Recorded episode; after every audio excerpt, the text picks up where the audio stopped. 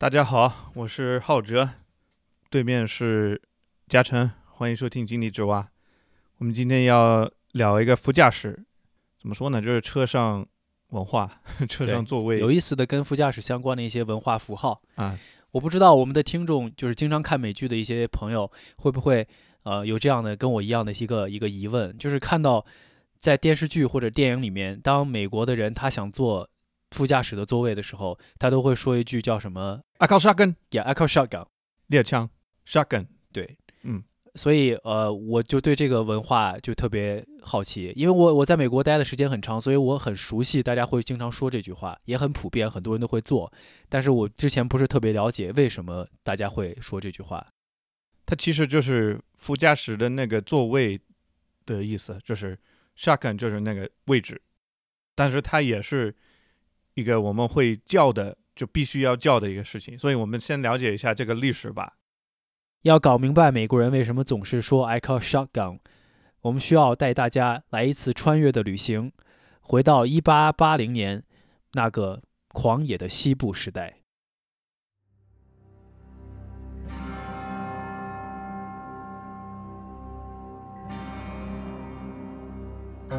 在穿越西部大平原的时候，马车的车夫们需要专心致志地手握缰绳，控制马车。这也就使得他们成为了那些强盗和盗贼的目标。为了保证车队的安全，他们通常需要另外一个人坐在车夫旁边，手握着猎枪，时刻警惕，防止别人的袭击。这也就是为什么 “riding shotgun” 成为了坐在司机旁的那个人的独特称呼。但是这个词并不是来自于旧西部。实际上，它来自关于旧西部的那些电影和电视剧。这个词第一次出现是在1921年的3月27日这天出版的《华盛顿邮报》的小说杂志中，有一个叫做《The Fighting Fool》战斗的傻瓜的小说，它的开场白是这样的。：Lou Martin? Shouted McGonagall, owner of the Cow Ranch Saloon, waving his finger. in front of Benson's face. That's the man, Loon Martin. He's riding shotgun for Wells Fargo, or was until last week, and he's over in my saloon right now playing solitaire.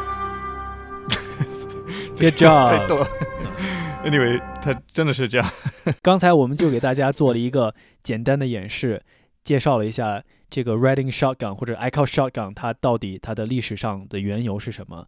但是到了现代呢，因为已经不需要人去防着土匪的袭击了，所以但是这种说法它还保留到了现在。这个就是为什么美国人每次他想坐汽车的副驾驶座位的时候，他都会说：“嘿，echo shotgun。”对，是一个非常重要的，算是文化元元素吧。就是每一个美国小孩子都会玩这个游戏。而且都会按照他的规定很严格的去生活。那孩子嘛，做什么都是认真严肃。对，就是那种你你违规，我就不是你的朋友，你就是坏蛋，一定要遵守规定。就像你刚才说，他对于孩子这件玩玩这个游戏这件事情，我们之前做了一些深挖，然后发现了有一个网站，他专门会把这个靠 shotgun 的游戏设置了一个非常详细的一个游戏规则。对。它这个网址是 shotgunrules.com，猎枪规定点 com，然后就很难描述。就是作为美国人，我看他，他就非常严肃，直接开始，直接说这是一个大家都知道的一件事情，然后就把自己当做一个，就是假装是什么部门什么，就我我们这些都是已经定好的规定。而且我看的时候，我真的会非常的认同。我觉得，哎，对对对，哎，对，就是这样的，哦，对对对，是因为我们都知道，都在玩，也不仅是孩子啊，到现在，如果跟朋友出去玩，出去开车几天，也会，都是要用这些。他就把生活中这件经常会做的一些小的事情做的很标准化，告诉你，呃，你比如说你想做前排，你要靠 shotgun，但是你不有些事情是可以做的，有些事情不能做的。是是是，对，他就列出来了，规定是有不同的分类，第一个分类就是标准的基本标准规定，然后还有次要的规定。然后还有例外，他列出来例外，然后还说这个副驾驶的责任，就是你拿到这个 shotgun，你有什么责任？都是很 详细的列出来了。大家想看的话，可以练一练英文吧。我们先总结一下几个，就我觉得最关键的一个规定，就是在标准规定的一点二这个规定，一点二它都分成很多，就是事件的一个概念。一点二的规定是事件必须先实现，才能呼叫 shotgun，才能 call shotgun。这个必须要先了解清楚，嗯，是什么意思？你我觉得你需不需要给大家解释？就举一个具体的例子，说一下它这是什么意思？我们翻译了一下它的这个规定的原文，就读一下吧，然后可以再解释。如果是要补一下，标准规定一点二，来读一下，Jason。OK，这个这个标准规定的一点二，它是这么说的，呃，你在什么时候情况下才能呼叫 shotgun 呢？就是当你发现你接下来肯定是会要开车出去的时候，这个提前的这件事情发生了，你才能知道，才能去叫这个 shotgun。我给大家举一个简单的例子这，就是所谓的事件。对，所谓的事件什么意思呢？就是比如说你看到你家里的你爸爸或者是你妈妈，啊、开始穿鞋，并且拿了车钥匙，这个就是一个明显的信号，你可能要坐车了。这个时候你叫 shotgun 才是有效的，或者如果什么情况是情况是无效的呢？就是你不确定你要不要出门的时候，你比如说你白天早上起来你就想说一句 I call shotgun，但是你并不一定说今天会出门坐车，这个就是无效的。对这个规定上，它写了，就是它可以是任何的东西，你不要提前就觉得你可以定义事件是什么，就不管是你在家，或者是你在商场，或者是你们在高速公路停在长停的什么休息站，嗯，只要那一件事件发生了，游戏就开始了，就可以开始说 shotgun。就跟有些在美剧里看到大家可能在随便聊天的时候，突然说：“哎，为什么我们现在不去看一个电影呢？”这一件事情就是事件，他要开车去看电影。按我的判断，我觉得还不算，因为你还没有说好吧，那我查一下有什么，然后就看有一个三点半的，大家都想去看吗？好，那我们就去吧，起来吧。现在就是事件，这个是才是事件。对我来说，就是因为我玩了一辈子这个游戏，嗯，我才会有这个感觉。哎，但是你会发现这个规定的话，就会出现一个争议，就是你对它的解释是什么样子的。有些人就认为，我像我觉得这个观点和定义，我认为是一个事件，但有些人就不是，所以这个东西就不好但是讲。你错了，就这么简单，你错。我还是觉得就是法律解释这方面，所以孩子就是这样的嘛。关键就在于，这其实是一件非常小的事情嘛，就谁坐副驾驶这个座位，但是我们会玩的很认真。对，它还有很多规定，我们可能不会全部都说，就举几个例子吧。就比如说，你必须穿好鞋，就一些次要的规定。嗯，你必须穿好鞋，你不能说，like 我知道我们要走了，我就跑出去，就手里拿着鞋子，然后我出门了。因为很多人也觉得你要出家门你才可以说，so 你这是作弊的。嗯，关键就是公平，大家都知道你这是作弊的，那我们就拒绝你的这个 shotgun 失效了。或者比如说有人已经握好了这个车门的把手，那这已经已经太晚了，太迟了，甚至坐下来了，你还说 shotgun，这肯定不行啊，对吧？肯定不行。或者我们知道要下车方便一下什么的，然后你就提前说一会儿我还是 shotgun，这也不行。大家都要先进去，先下车，先做完你的事情，方便完了，你出来，谁先出来了就可以谁先就只要你离开那个座位，你就要重新开始这个游戏。呀对，就是，然后也有一些例外，这些规定都很严格，非常严格，但是有一些例外的情况，就比如说妈妈，妈妈永远是可以坐副驾驶这个座位，是就不管什么情况，你只要 shotgun 妈妈在，你就不行。我觉得我们谈了好多关于 shotgun 这些东西，我就是有一个感受，就是你作为小朋友，尤其小孩儿，他特别在乎这个游戏，就对他来说，坐在前排是一件很爽的事情。但是等我们到了成年，到真正进入社会里面，我有时候会发现，坐副驾驶其实它不仅仅是一件位置的问题，它有很多呃不一样的一些连带的一些社会的现象。嗯，在社会中，就是各种不同的情形下，坐不坐副驾驶，或者谁坐副驾驶这个座位儿，它都是完全不一样的情况。所以，我们觉得我们继续可以深挖一点关于这个方面聊一聊。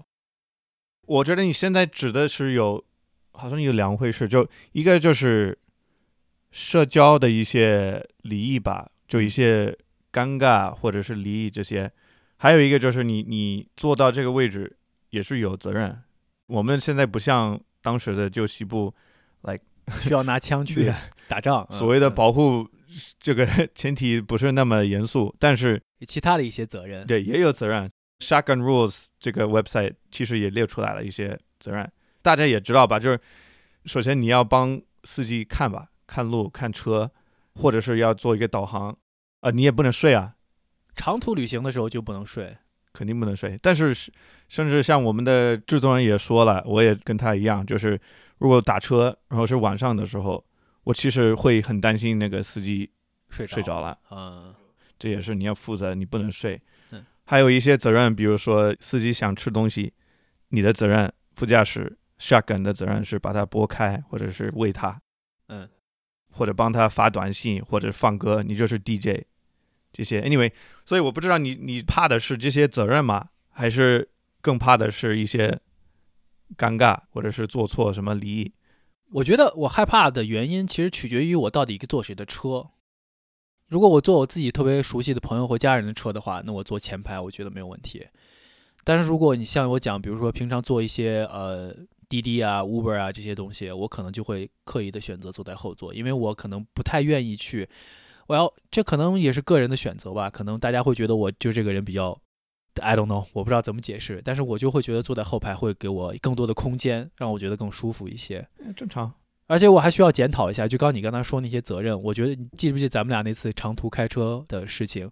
嗯，我觉得你是一个更好的副驾驶，因为明我在显明显。对啊，我我经常会睡着。对啊，你随时都睡啊。我当驾驶也是当副驾驶，我我同时做两个责任，导航什么，我还有好几次感觉什么没油了，又需要加油。这本来是我应该可以跟你说一声，哎你帮我们查一下哪里有便宜的，嗯，什么都是我要自己负责，我要自己看路，嗯自己哎呀烦死了。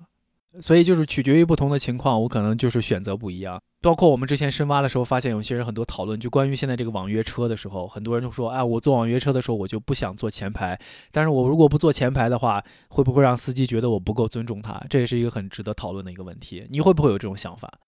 呃都有，就是要看情况。我也看了一些司机自己的想法，就是在美国的一些贴吧上，嗯人家就问 Uber 的司机，你希望人家怎么做？其实都有，就你以为有什么标准的礼仪，但是其实每个人都不一样。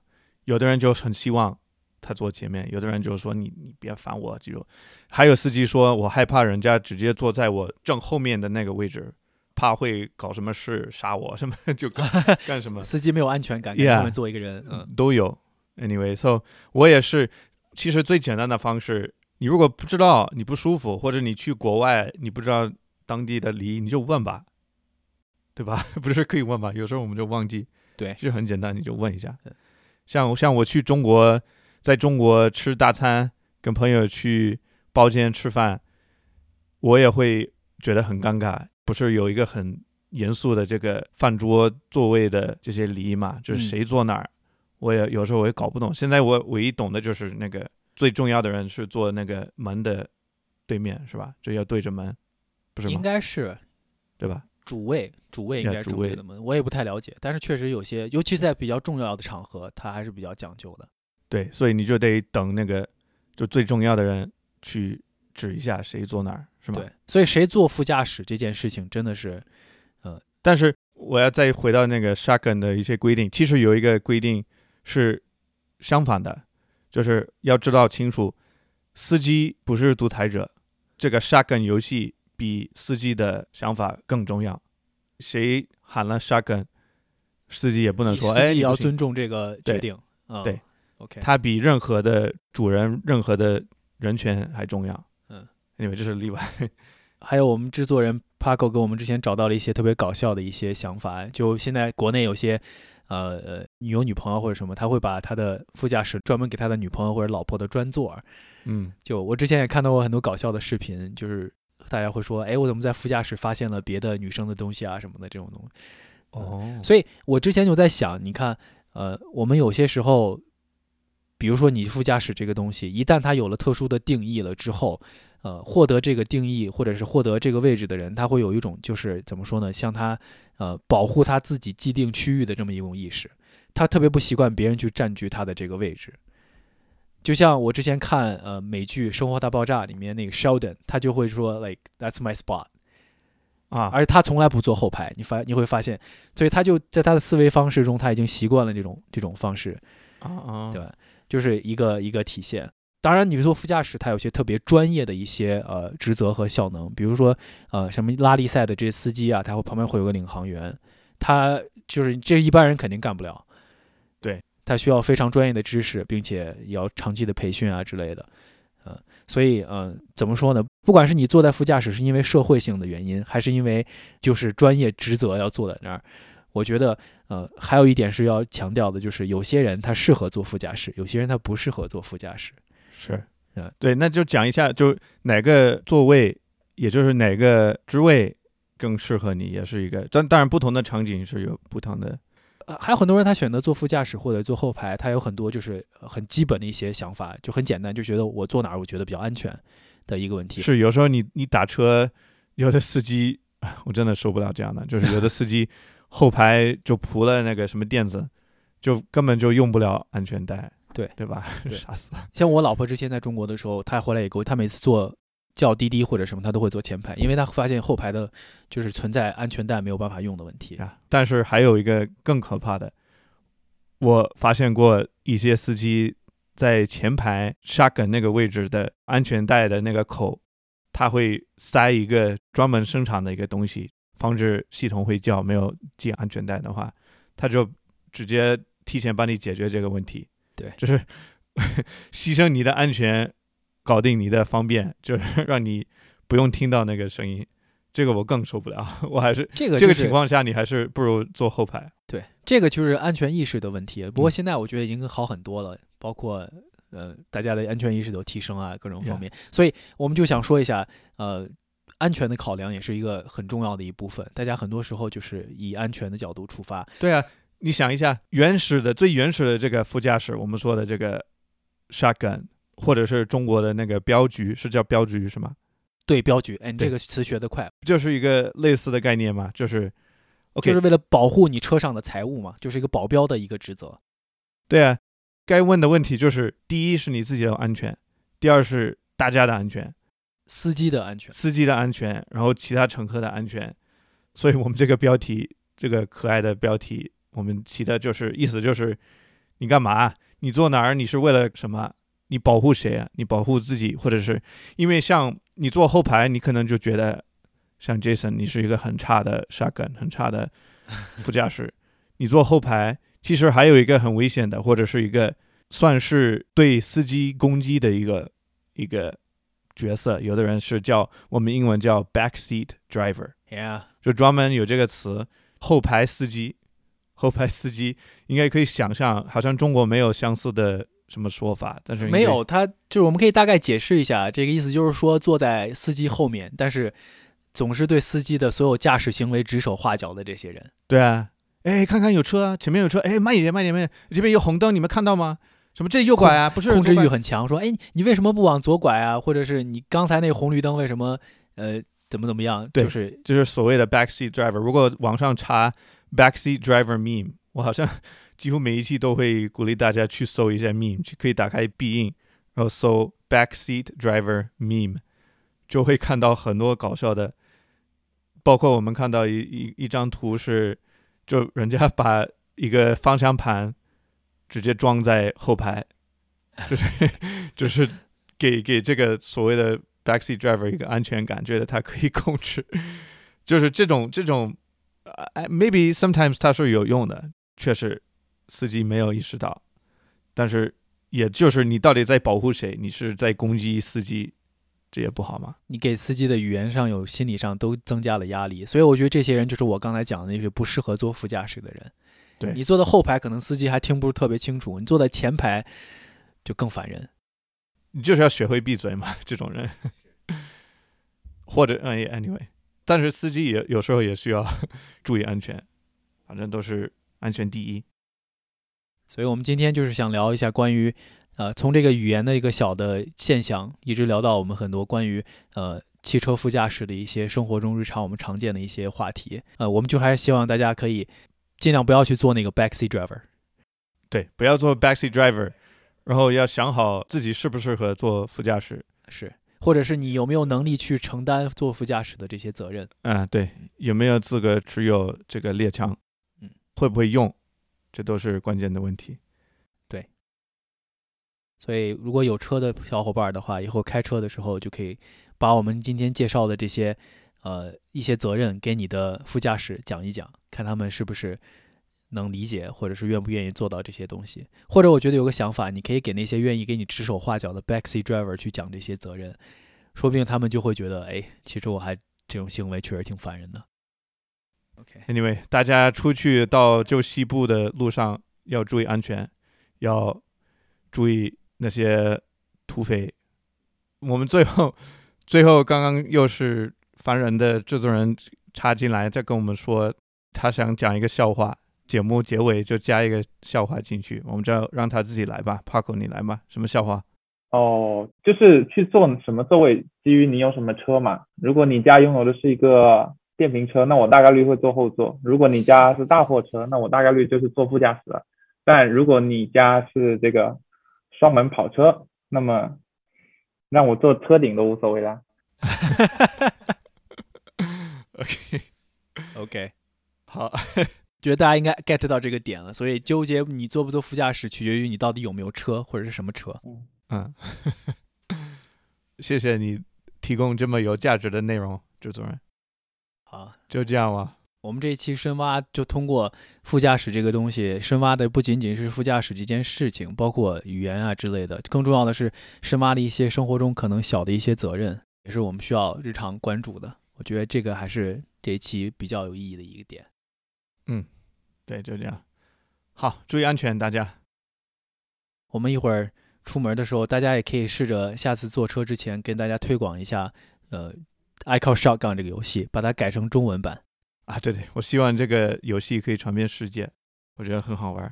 你说你你开头你说是只有孩子会这样，其实我们都是到现在，只要你跟朋友在一起，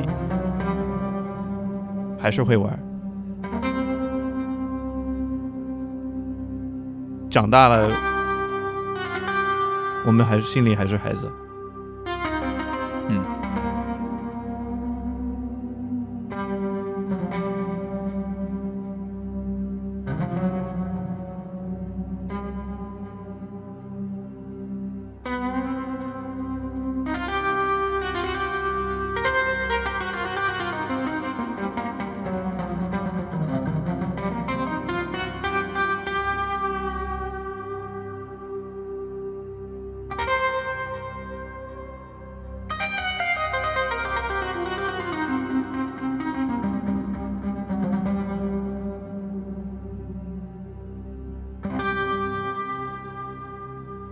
本期节目制作人 Paco，欢迎大家在各大播客平台搜索、收听和订阅《井底之蛙》，请记住“蛙”是挖掘的“蛙”。